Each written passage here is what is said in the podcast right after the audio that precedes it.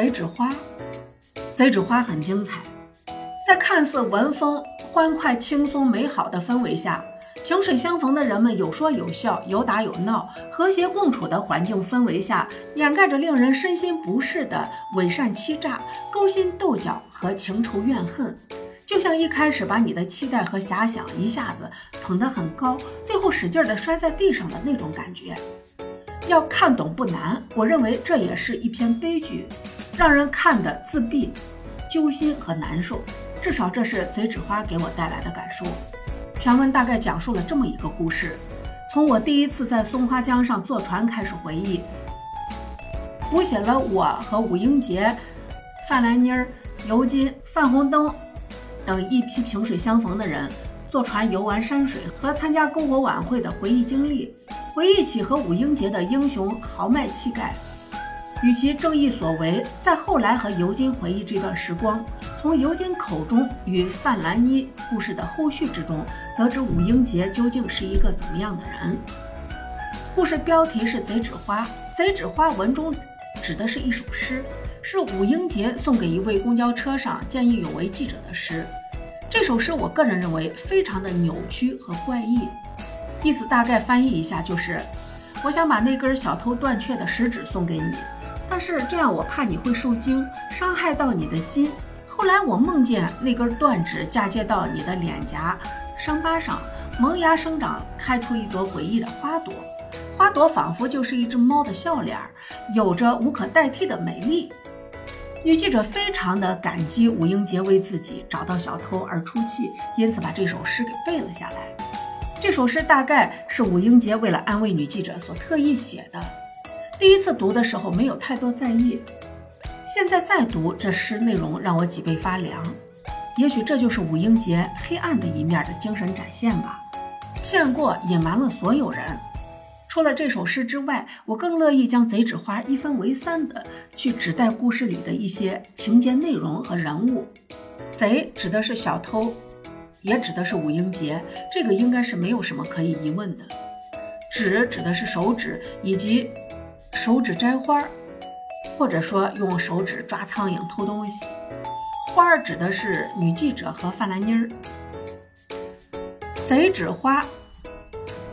小偷手指给了女记者，贼纸花武英杰摘了范兰妮。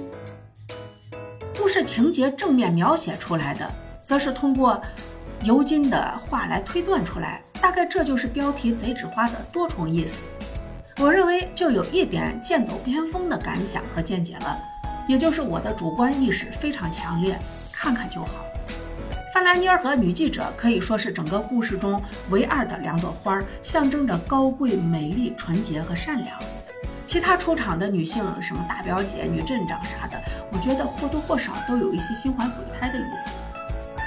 女记者见义勇为的正义感展现的就不多说了。范兰妮儿从出场就竭力凸显她的美貌和魅力，而她的内心想法也没有过多的直接描写。那么她内心是怎么样想的呢？范兰妮儿曾突然伏在桃花枝杈哭泣过，这突如其来的举动让众人或者是读者云里雾里。但是从全文以及后面的关系来看，这大概是第一次展现了范兰妮和武英杰关系的悲伤和痛苦，也就是不满武英杰要用表兄妹来隐藏和他的情人关系，没有公开表明两人的恋爱关系。这就说明一个问题。可能是范兰妮单方面爱着武英杰，而武英杰呢，则可能是花心泛滥、背信弃义，没有特别对范兰妮表示爱情。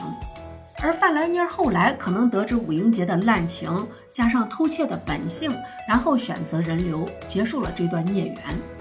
在书中，我对武英杰的描写充满了敬佩和欣赏，也就造就了最后的震惊和莫言难以信任或者悲伤的说不出话来。他的脸依然是正气凛然，他的诗充满了柔情，他的讲话慷慨激昂，从任何角度看，他都像一个堂堂正正的男子汉，看不出一丝一毫的小偷模样。总而言之，《贼纸花》可以说是有很多可以细品的情节故事和人物形象，尤其是武英杰这个人物形象塑造的非常复杂。